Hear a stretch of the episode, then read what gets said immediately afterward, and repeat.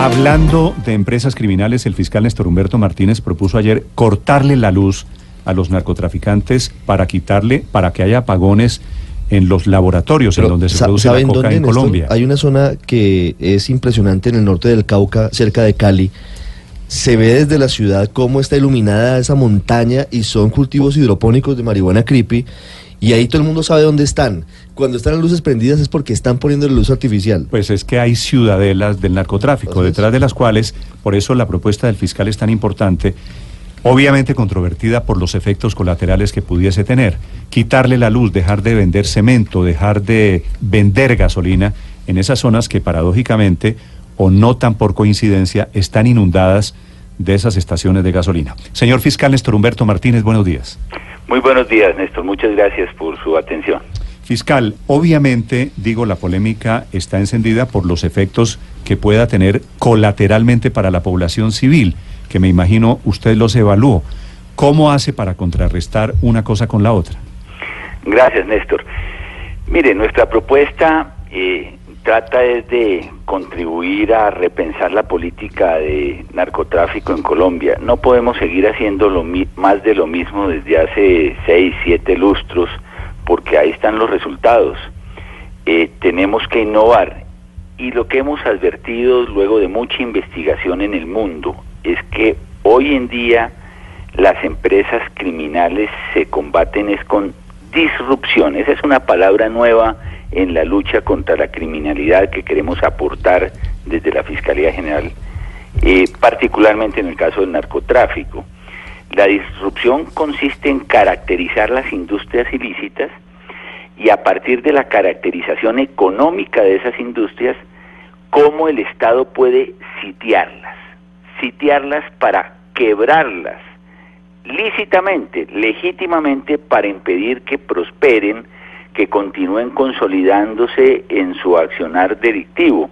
Entonces lo que hemos hecho es una caracterización de la nueva industria del narcotráfico, que ya no es la de una, un, un, cartel que controla desde los cultivos hasta la comercialización en los centros de consumo de la droga en el mundo, sino son unidades muy especializadas, inclusive autónomas, empresas independientes, unas encargadas del cultivo, otras encargadas del transporte, otras encargadas de la producción, otras encargadas del narcomenudeo en las ciudades, etcétera, etcétera. Una vez se caracteriza esa industria, entonces se dice, muy bien, por ejemplo, ¿qué pasa con eh, los cultivos ilícitos? En las zonas de cultivos ilícitos, hablemos Catatumbo, Tumaco, Nordeste Antioqueño, etcétera, eh, ¿cómo se está desarrollando los cultivos? Primero, lo que ha habido es una gran inversión tecnológica para aumentar la productividad de la hoja de coca, de las plantas de coca. Hace 10 años una planta de coca producía dos cosechas al año, el promedio hoy nacional, gracias a la inversión tecnológica que le ha hecho el narcotráfico, es que ellos entienden esto como una empresa y le han hecho inversión en tecnología. Ya producen 4.1 cosechas al año y en el Guaviare, ojo Néstor, se están produciendo ya 7 cosechas por planta al año. Entonces, no es lo mismo hablar de 220 mil hectáreas de hace 10, 10 años que hablar de 220 mil hectáreas hoy cuando se producen 4 o 7 cosechas al año. Entonces, lo primero que decimos, inversión en tecnología de punta, porque no puede ser que los criminales estén haciendo investigación científica para mejorar su productividad y el Estado esté cruzado de brazos. ¿Y qué querría decir tecnología de punta para enfrentarse a, esa, a esos narcotraficantes? Pues mire usted, eh, eh, hoy en día se puede intervenir las plantas desde el punto de vista de la ingeniería agrícola eh, a través de investigación científica, como se ha hecho eh, para aumentar la productividad o para reducir la productividad de, de, distintas plantaciones. Y en eso tenemos que animar proyectos de investigación en Colombia. En Colombia se, se han venido haciendo algunos proyectos de investigación científica. El Ecopetrol, por ejemplo, ha venido desarrollando en un centro de investigación una enzima a la gasolina que reduce el efecto catalizador de la, de la gasolina sobre la hoja de coca y podría disminuir hasta en un 50% la productividad de la base de coca. Ese tipo de investigaciones que llevan más de 5 o 6 años, algunas veces han estado dormidas en escritorios, pues tenemos que estimular que se desarrollen. O, por ejemplo, nosotros giramos solo alrededor del glifosato. Pues por supuesto que tenemos que erradicar y eso lo hemos conversado muchas veces en el país, pero hay alternativas, como en el caso de la investigación que ha venido haciendo la policía, hasta donde entiendo con muy buen suceso, para producir glufosinato de amonio como un mecanismo de que investigación. Sí. Señor fiscal. Entonces, primero, lo que planteo, Néstor, es investigación. Segundo, en esas zonas de cultivos esa economía es totalmente líquida. Entonces no hay forma de combatir esas economías criminales porque no hay trazos de cómo se está manejando el dinero ni la riqueza.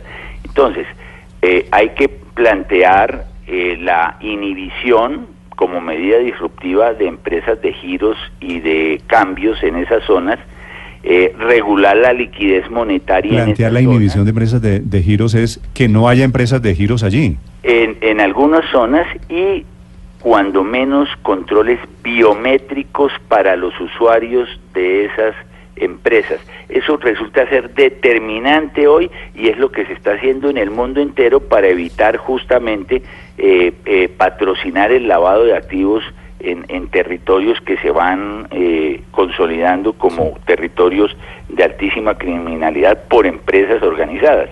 Y en el caso de la luz, que es una, a mí me gusta el ejemplo, porque ese es un ejemplo que hemos tomado, mm, le quiero decir, del Reino Unido, por ejemplo frente a factorías ilícitas, eh, la policía inglesa baja la palanca de la luz hasta que se queden sin un insumo para seguir produciendo, por ejemplo, lo que podría ser destilerías ilegales eh, de whisky. Y, y, ese tipo de ejemplos que está utilizando la policía en el mundo, los estados en la defensa Pero no será, no será, señor fiscal, que usted le quita la luz aquí a un pueblo. Yo no, no, no, la propuesta no es quitársela a ningún pueblo. Eh, Entonces es que usted sabe que en las redes, en las redes de energía, eh, la, energía se conduce a través eh, de, de, redes específicas en donde usted puede cortar puntos específicos de la red, como por ejemplo, que es lo que estamos proponiendo, no se trata de quitarle la luz eh, a Caloto, ni más faltaba, que afecte la población civil, pero usted puede identificar los transformadores desde donde sale la luz, para los invernaderos en donde están los cultivos hidropónicos. Mire, lo que está pasando en el norte de Cauca es un desafío a la sociedad colombiana y al Estado de Derecho. ¿No será que en este mismo momento está creciendo la compra de plantas eléctricas? Es decir, a un narcotraficante el fiscal le manda a decir, le vamos a cortar la luz. ¿Y qué es lo primero que hace? Pues compramos plantas porque el negocio da para plantas y para mucho más. Así es, por eso la, el documento que he compartido con el señor presidente y además debo decir que el gobierno está muy interesado en esta política que está planteando la Fiscalía General, establece concurrentemente el control e interdicción de las plantas eléctricas en las zonas de cultivos. Esto se hace paralelamente. Entonces, inhibición, regulación de la energía en los puntos de los cultivos hidropónicos para no afectar población civil. Control, inhibición de plantas eléctricas en esas zonas del territorio, lo que compromete la acción del Estado para regular la presencia o la venta y comercialización, pero también el compromiso de las empresas que venden esas plantas eléctricas en los territorios. E igualmente inhibición en las ventas de eh, bombillos especiales para los cultivos hidropónicos de tal manera que, se restrinja integralmente la posibilidad de que sigan existiendo esta clase de industrias que se han ido consolidando, como lo decía eh, muy bien Ricardo al comienzo de esta entrevista, desde Cali uno ve iluminado todo el norte del Cauca, la expansión de estos cultivos ilícitos, que es el caso de la marihuana está llegando, eh, eh, constituye un verdadero desafío en este momento a la sociedad colombiana. Entonces hay que buscar alternativas y esa es una de tantas que estamos proponiendo, como por ejemplo... discúlpeme, lo interrumpo, porque ah, usted hablaba ayer en La Ceja de una medida adicional que tiene que ver, entre otras cosas, con la posibilidad de que no haya casas de cambio o no haya esas agencias para el pago de efectivo, para el envío de efectivo, eh, para no lavar eh, el dinero producto del negocio ilícito. Pero también mm, parecía entenderse que usted planteaba incluso la posibilidad de restringir el manejo de efectivo en esas zonas. ¿Eso es posible? Usted hablaba de Tumaco, hablaba del Catatumbo, del Bajo Cauca. ¿Incluye esa posibilidad de que no o se reduzca al máximo el manejo del efectivo? Sí, yo creo que a través de regulaciones monetarias se puede establecer eso. Por ejemplo, en, en, en proyectos de ley que nosotros hemos propuesto para evitar la corrupción electoral, hemos establecido restricciones que se están discutiendo en el Congreso, que el día de elecciones y los el día anterior eh, nadie puede aportar más de un monto que establezca la autoridad monetaria en Colombia o se convierte en una actividad ilícita. Esa, por ejemplo, es una forma disruptiva para impedir eh, justamente la compra de votos en los días de elecciones. Lo que estamos planteando es una nueva visión en la lucha contra la criminalidad que en Colombia no conocemos, que se está imponiendo en el mundo, que es en la disrupción. Y termino con el tema de lo de la luz, que, que, digamos que es un ejemplo que ayuda a pensar en lo que consiste la disrupción. Por ejemplo, si en una casa eh, no, se no se paga la luz, la empresa de energía corta la luz de esa casa, pero no corta la luz de la población. Con eso lo que quiero significar es que, es técnicamente posible hacerlo. Mm. Sí, pero ahora, eso digamos, de las redes de energía, de cortar la luz para los cultivos hidropónicos, solamente aplica para los cultivos de marihuana, ¿verdad? No para los de coca. Sí, sí, es que eh, lo que nos está pasando en Colombia es que le estamos dando la espalda al problema de los cultivos de marihuana. Eh, nosotros oímos hablar todos los días de interdicción, ya no en kilos como era hace 10 años, sino en toneladas. Capturadas 10 toneladas, incautadas 15 toneladas, etcétera. ¿Pero de qué? De coca de marihuana, eh, le estamos dando la espalda a esa realidad y se están consolidando muchos territorios, por ejemplo la Sierra Nevada nuevamente, el sur de Bolívar nuevamente, la expansión de los cultivos de marihuana en el sur de Bolívar es crítica y lo que estaba ocurriendo en el norte del Cauca. Fiscal, pero si ustedes tienen tan, si están tan identificados los sitios, si se ven por las luces, pues ¿por qué no actúa la policía? ¿Por qué no actúa la fuerza pública precisamente acabando con estos cultivos. Yo estoy completamente de acuerdo en, su percepción, pero usted está viendo lo que ha venido ocurriendo desde el punto de vista de la presencia de la fuerza pública en este territorio. Hace 15 días en Argelia y en el eh, en Argelia, en el Patía, eh, hubo unas confrontaciones con la población civil por la presencia física eh, de nuestras autoridades, ejército, CTI, haciendo procesos de incautación. En el caso de Argelia íbamos tras de un cristalizadero que tenía más de cinco laboratorios que eh, generaban, tenían una capacidad de producción de toneladas de cocaína. Incautamos la cocaína y aparecieron más de 500 personas que se están movilizando y están generando una confrontación social. Frente a esa realidad y para eh, sin perjuicio de la presencia de las autoridades en el territorio que debe continuar mientras seguimos avanzando en la lucha contra estas empresas criminales, porque lamentablemente ellos tienen unos capos que movilizan a la población civil, tenemos que actuar también con inteligencia, entonces estamos proponiendo alternativas. Una de esas es, miren si podemos utilizar, mientras entramos más a fondo en esos territorios con el Estado, eh, privamos de suministro de materias primas, que no es solo la energía, es, Luz María, por ejemplo, el caso de la gasolina. Ayer proponía un ejemplo, el caso del charco, tiene más estaciones de gasolina eh, que puestos de salud o centros de educación. En el charco hay un consumo per cápita de gasolina por automóvil más alto que el de Medellín, que es la ciudad que más consume gasolina en Colombia. Eso no es posible y eso está ocurriendo a la luz del día. Y ese número de estaciones de gasolina que todos saben que es para proveer insumos a la industria del narcotráfico no pueden seguir funcionando. O sea, o renovamos y advertimos cuáles son las características del narcotráfico y generamos mecanismos inhibidores de esa industria, la sitiamos o definitivamente ellos van a ser mucho más eficientes en el proceso de consolidación de su actividad criminal.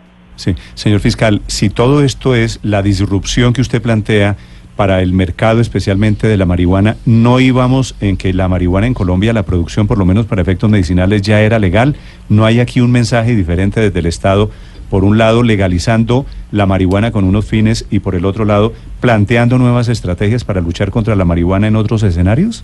No, porque el país ha tomado una decisión, por supuesto que esas son políticas que pueden modificarse, y es que el cultivo de marihuana con fines terapéuticos regulada en Colombia es de carácter lícito, pero no los cultivos de marihuana eh, que constituyen hoy, en los términos de la Ley 30 del 86 y del artículo 376 del Código Penal, una actividad ilícita y que constituye un delito en Colombia. Es el fiscal Néstor Humberto Martínez, son las 7 de la mañana, 19 minutos. Señor fiscal, muchas Antes, de que se vaya el fiscal, quiero hacerle una última pregunta, fiscal.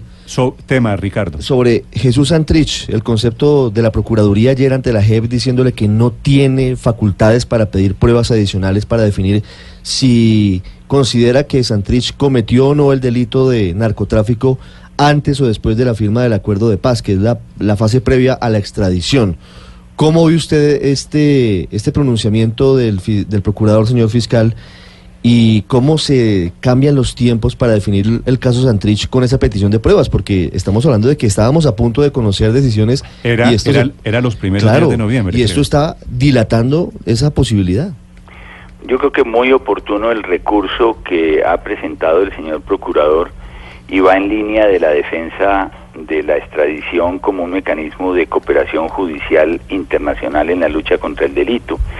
Eh, he leído con especial detalle el recurso del señor procurador justamente anoche, muy en la noche, y allí se dice con claridad que la extradición es un proceso de naturaleza administrativa y no jurisdiccional, y que parte de un principio que es la buena fe entre los estados, lo que inhibe en el mundo entero, no es en Colombia, en el mundo entero, que eh, los estados a los cuales se solicita la extradición de ciudadanos eh, se eh, arroguen la competencia de verificar la idoneidad o la calidad de la investigación que se está haciendo por el estado requirente. Por eso dice bien el señor procurador, apelando a una jurisprudencia de la Corte Constitucional, que ello, si se va a requerir pruebas del Estado requirente, en este caso de los Estados Unidos, se, se afecta el principio de la buena fe entre los Estados, pero lo que es más grave, como lo dice la Corte Constitucional,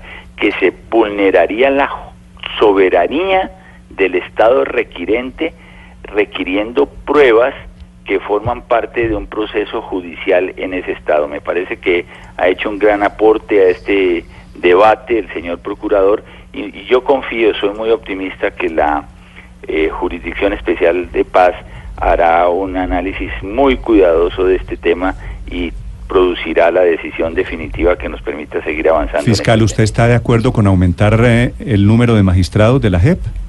Mire, yo trato de no meterme en los temas internos de la Jurisdicción Especial de Paz para evitar que haya sensibilidades sobre esos temas. ¿Eso, quiere decir que no? No, trato de no meterme en esos temas, Néstor.